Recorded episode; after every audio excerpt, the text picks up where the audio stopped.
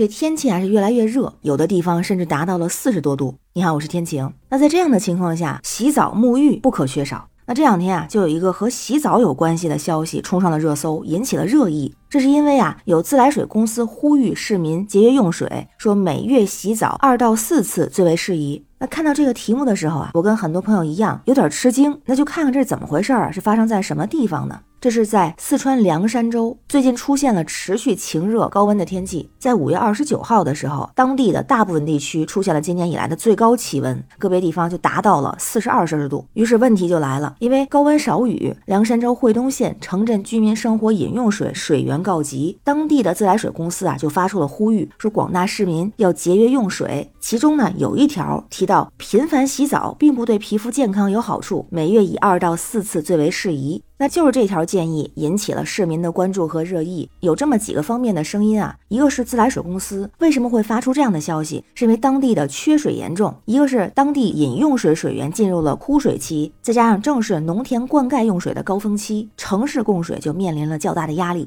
当然，自来水公司也回应说啊，并不是说只能洗这么多次，目的是倡导节约用水。那再看看当地市民的声音，最近确实是高温天气持续，用水的确很紧张。白天是正常的供水，晚上都是分时段的供水，特别是晚上十二点到早晨的凌晨六点都停水了。那同时呢，也有专家的声音，这回啊是位皮肤科的专家，主要是从皮肤病的角度来考虑的，是说过于频繁的洗澡，特别是使用很热的水以及用力的搓洗，可能会人为的破坏皮肤。的屏障导致皮肤干燥、出现皮炎等疾病。那洗澡的频率呢，需要根据个体的情况来定，考虑因素包括像季节、年龄、运动强度、油脂分泌情况等等。如果是冬天，每个月洗二到四次澡比较合适。那看到这些消息之后啊，觉得像专家说的是有道理的，特别是说洗澡的频率应该根据个体的情况来定，而且啊，就是那个二到四次每月的建议，在冬天更为合适。也发现啊，这次很多网友跟我一样的反应啊，也没有去纠结专家的建议，那主要呢还是针对自来水公司的这个建议啊，关于洗澡频率这个事儿，大家意见也就出现了分歧。有人就说啊，支持减少洗澡的数量，还分享自己啊，说是平均一个月洗一次澡，这水资源如此的宝贵，怎么可以每天？每天都洗澡，每天都洗一两次，每次甚至有人还洗一两个小时。建议国家严格控制个人生活的用水量，每人每月固定的用水额度。那也有很多的朋友表示啊，这夏天到了，天气本身就炎热，节约用水的说法是没问题的。但是这大夏天呢，一个月洗二到四次，简直是不可思议啊！那不就臭了吗？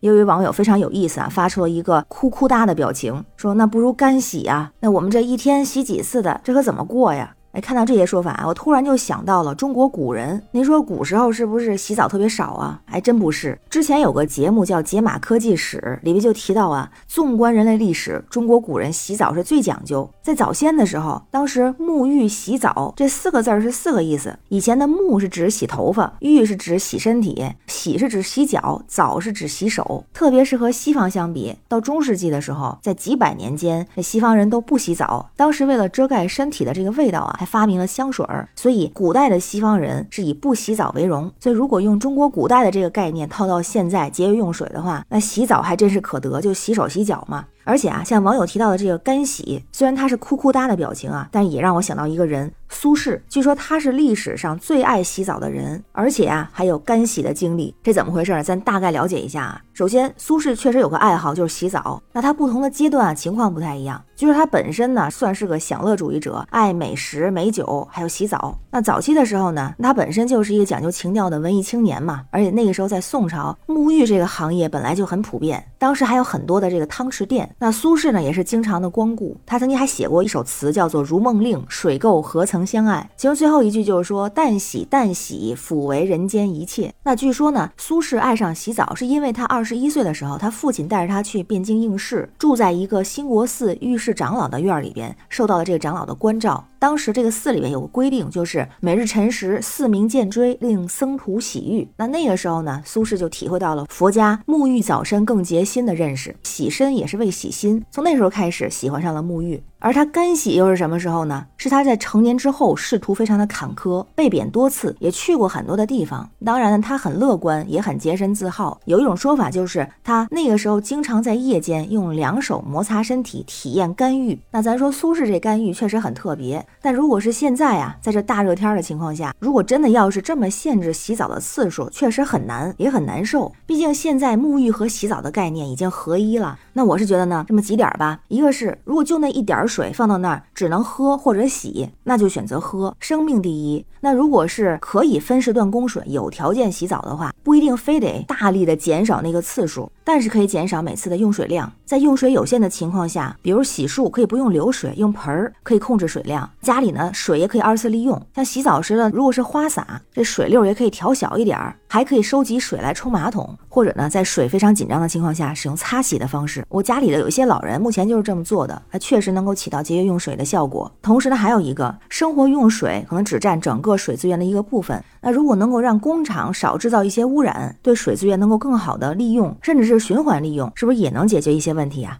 那关于这个事儿，不知道您是怎么看啊？欢迎在评论区留言，咱们一块儿聊。我是天晴，这里是雨过天晴，欢迎关注主播天晴。感谢您的订阅、点赞、留言和分享，感谢月票支持，也欢迎加入天晴的听友群，绿色软件汉语拼音天晴下划线零二幺四。让我们一起加油，为明天加油！拜拜。